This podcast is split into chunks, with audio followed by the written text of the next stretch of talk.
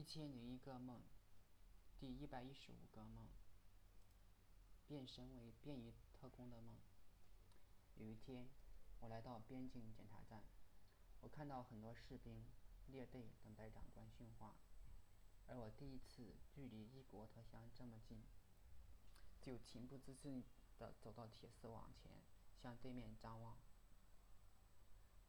入目的是对面的山山水水，跟我们这里并无二致。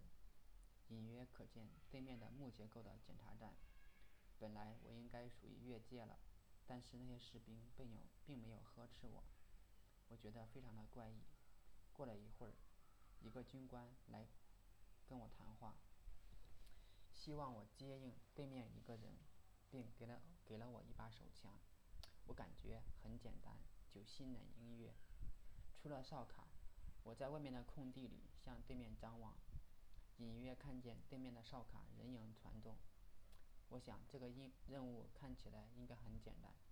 过了一会儿，一个中年人推了一辆自行车过来，我以为要接应的人就是他，但是他站在原地，并不像等人的样子。又过了一会儿，很多人过来了，我开始寻找要接应的人，但是那些人都通过哨卡走了。而中年人所在的地方只剩下两个老头，我急忙跑了过去对暗号。两位老头云里雾里，完全不知所云。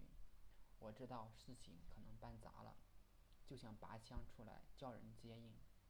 刹那间，我又想到这样就暴露了，连忙按下触动，冲动，连忙按下冲动，往中年人可能的方向追去。这时，对面冲过来一个人，朝我身后的房子射击。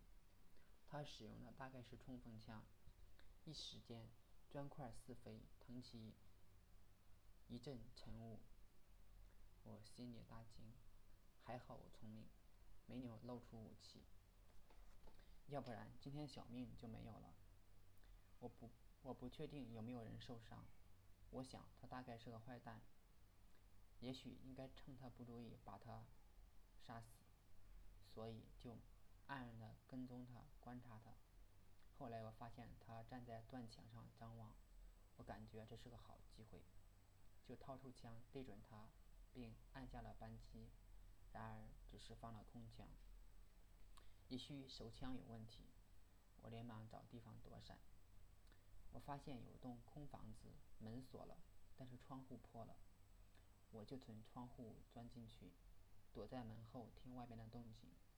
没有人追来，我就研究水手枪，发现可能是卡壳了，或者是保险没有打开。我看到手枪上有一个小开关，像是保险，就拨动一下。我觉得这回手枪可能好用了。